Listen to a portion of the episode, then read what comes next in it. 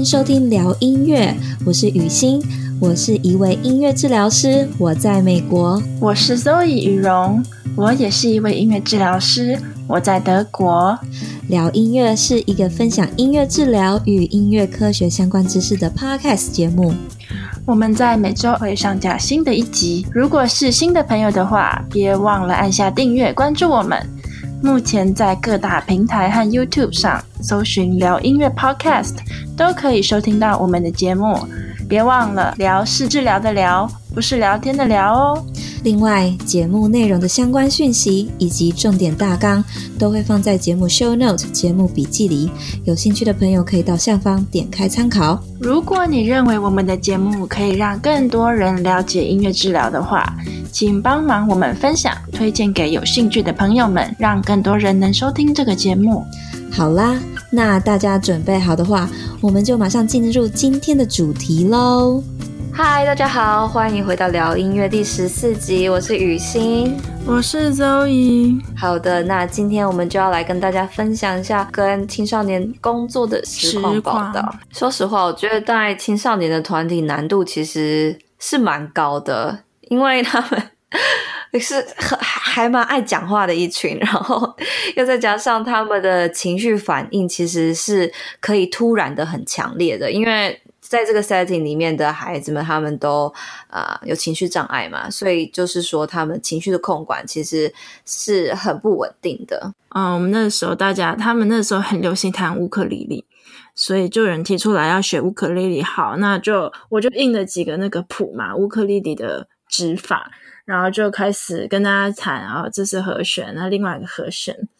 然后也是呃。因为他们有情绪控管方面的问题，所以我第二个礼拜再去的时候呢，那个心理师就跟我说：“哎，乌克丽丽全都被摔坏了。”哎，天哪！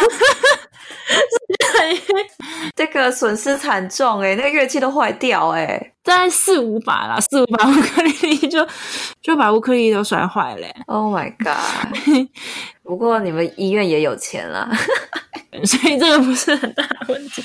只是说就是让大家有一个概念，就是呃，我第二个礼拜计划就是教更多的和弦啊，然后计划更多的歌，一起弹乌克丽丽，而结果到那边的结果是没有乌克丽丽可以用。刚刚提到带这一群呃青少年的团体，这个挑战度是真的很大，那所以我的医院呢，其实都会配给我。一个至少一个 mental health technicians，平常都跟这群孩子待在一起的一个，就是算是照顾他们，然后确认他们作息的一个工作人员这样子。然后到团体时间的时候，他就会变成我的助手。那么其实这个助手呢，跟孩子们的关系其实是比我在更紧密的，因为他们就是一天到晚都待在一起嘛。那呃，所以其实来到我的这个团体的时候呢，这些大朋友呢，其实会。有点呃，想要挣脱被工作人员管教的那那个状态，所以来到我的团体呢，在我刚进去的时候，我还算是一个新的员工的时候呢，他们就会在我的团体里面大闹，就是而且他们又看到我是一个呃，我是一个外国人，看起来像是一个好欺负的一个啊、一个一个治疗师，然后呢呃又是一个亚洲人，又讲着这个呃不太正统的。不太正统的美式英语这样子，那其实他们在我的团体里面一开始啦，非常难好好的进行，这是我工作的一开始。那在之后呢，其实也是很有趣，就是这些孩子他们其实是可以学习到怎么尊重人的。其实跟他们最有效的沟通方式，其实你非常的直接的去表达你自己。呃，一开始我想说我要当一个面善的治疗师。但是那个亲切的样子可能有假面的感觉，就是太刻意了。而且我跟他们讲话的内容常常是说，你们你们不能这样子，或者说我们这个团体的规定就是这样子，你们不能怎样，就是告诉他们不能怎样，不能怎样。但其实他们根本不想要理鸟你说不能这件事情，对，不想鸟你。对对对，如果你要禁止他们什么，其实他们根本不不想要理你这样子。到后来，我就真的是跟他们掏心掏肺，我就是跟他们说。我是个外国人，我讲的英文呢是你们的母语，但是呢，为什么我要在这边跟你们讲着英文呢？是因为我非常有诚意跟诚心的在用你们的语言跟你们的沟通，想要跟你们建立起这个关系。当然，我就是也是这个讲了一下，我也是真心这样想啊。然后我的这个肺腑之言讲了一下呢，大家就比较安静下来。然后我讲完以后呢，那当他们也感觉到，就是呃，我算是嗯，怎么说？也不不到算是生气，不过呢，我那当下是有一个比较强烈的情绪这样子。那他们也就是平静下来，然后我就说好，那我们接下来要进行一样什么样的活动？那如果你今天想要继续进行这个团体，那你就留着；那如果你不想要继续的话，那你可以跟这个工作人员说，这天之后呢，那虽然他们接下来就是没有再随便的闹，就好像对我多了那么一点的尊重。那天之后，接下来的团体这个氛围是改变了。也在那天的团体以后呢，我跟团体里面某一个这个也算是小男孩啊、我们的关系好像就拉近了一点，就是。那个孩子呢，他自己就是在这个团体结束以后，他他过来跟我聊天，然后讲自己的他自己的故事。那接下来那个就是又另外一个治疗的阶段啦。其实我就是非常的感动说，这个孩子呢，他也是因为我展现我就是最真诚的那一面，那么开始慢慢的信任我，然后告诉我他有关他自己的事情。只是想说跟大家分享这个族群呢，工作的氛围真的是呃像是在做云霄飞车的感觉啦。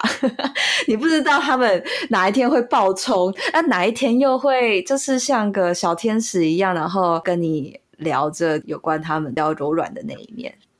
我记得我第一次跟他们接触的时候还算 OK，可能是因为我督导也有在旁边照我。Uh, 对，有可能。对，哎，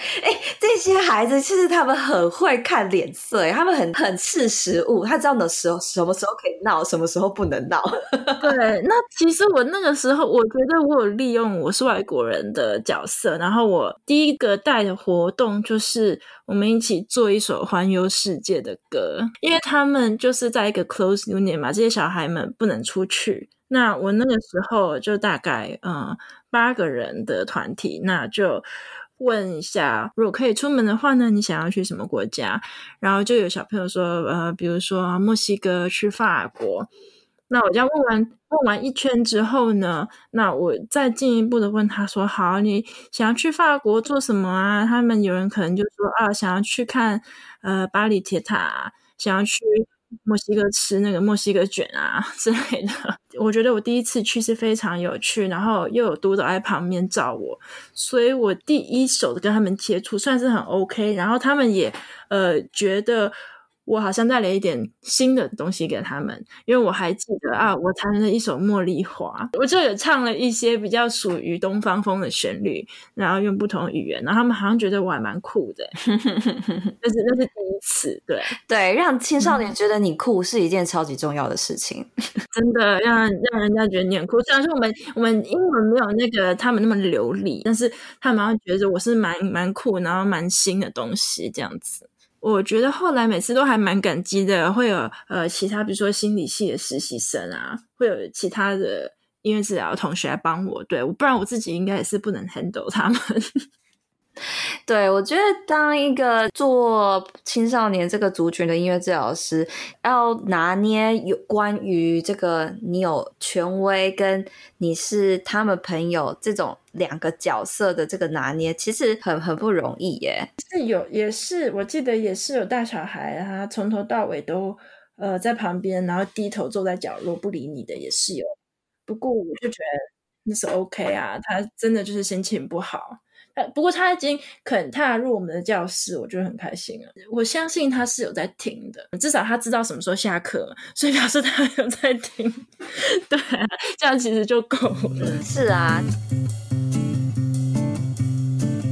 我想要在这边跟大家提一下，做治疗的时候会稍微做的一些事情。好了，刚刚没有提到，那就是说我的工作地方没有那么多的乐器，所以呢，我大部分的时间呢都是我演唱，然后我跟几啊，说到这个，其实他们超讨厌我唱歌的，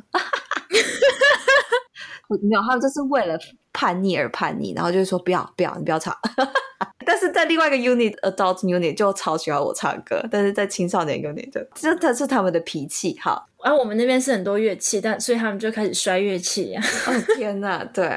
我的医院是很有钱，然后就是他们就开始摔乐器。不过呢，我就是对于他们的介入呢，我其实真的是比较少这个现场的音乐或者说乐器的部分，因为。就我们真的是没有乐器，说实话，然后就只有我自己可以带这个吉他去。但是我们的美材很多，我们有其他的这个就是美术的东西还蛮多的，所以呢。大部分的时间呢，我们会比较做这个一样嘛。治疗目标上一集提过，就是有这个情绪管理跟呃还有自我觉察能力的建立，还有学习辨认出会诱发自己这些负面情绪的这个原因，这样子。基本来讲是这几个工作目标。那就我比较常做就是歌词的讨论，然后聆听音乐以后做这个绘画，情感上、感觉上的表达，就是用绘画的方式。是，然后之后就是口语的讨论这样子，所以基本上我做最多的就是这两种介入啦。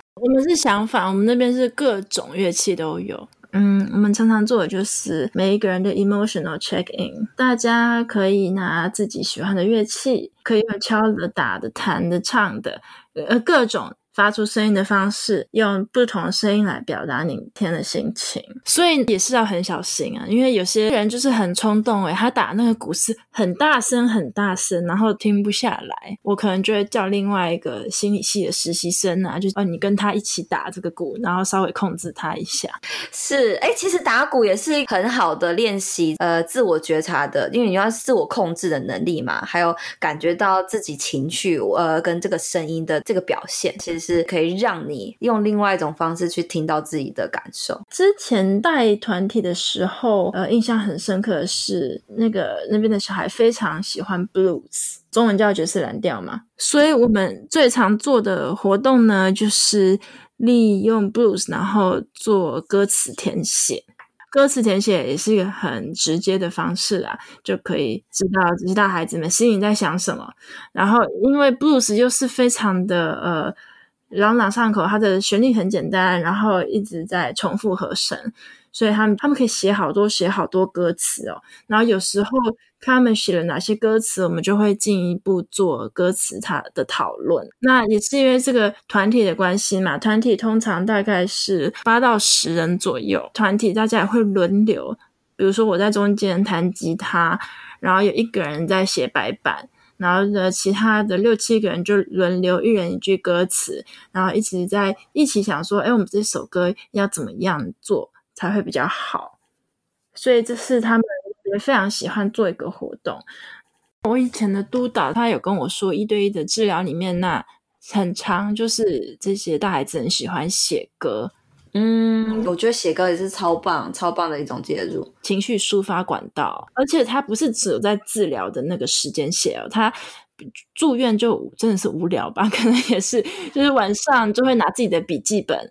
然后像写日记一样写歌，然后在一个礼拜跟音乐治疗师做一次介入，然后。Session 的介入，然后讨论歌词，然后配上好听的旋律音乐，我觉得这也是非常有趣。对耶，嗯、而且这样真的是可能呃让他很有动机，就是参与音乐治疗这个疗程，一步一步的去达成这个目标。这可能是除了医生护士给药量血压之外，他觉得住院。最有趣的 时间，真的真的，其实我真的觉得这种表达性艺术治疗，真的就是让这个比较严格的这种治疗环境的这群青少年呢，或这群病人呢，真的是可以舒缓一点、开心一点的管道和治疗方式。其实我自己个人非常呃喜欢研究的，其实就是呃音乐治疗跟家族治疗的结合，还有音乐治疗跟这个 CBT、DBT 的结合。这些治疗法其实是用声音、用音乐来代替一种你可能自己不知道的自己的声音，或者是环境的声音。我是跟大家讲一个大的架构啦，操作上还有其他的细节。那就是透过这样子的方式呢，呃，音乐治疗其实是可以协助达成这个心理治疗的目标，还有行为上面的矫正。好的，那音乐治疗在青少年的介入还是有很多很多不同的方式啦。那其实还有好多我们今天都没有提到。对，而且还。还有很多，比如说像矫正署啊，像一些类监狱的地方，我们也都还没有提到。还有课后辅导中心啊，等等的，都会接触到这些这些青少年。嗯，好，没关系，这些以后我们再请专业的治疗师来分享好了。没错，所以大家要好好锁定我们聊音乐 Feat 的单元了，因为会不定期的就突然有位治疗师可以跟你好好的分享。好，那我们今天的节目就聊到这边喽，拜拜拜拜，谢谢大家今天收听聊音乐。如果喜欢我们的内容，请到我们 iTunes 平台上给五颗星并留言支持我们，在 Apple、YouTube 和各大平台订阅这个频道，就不会错过我们每周的新节目喽。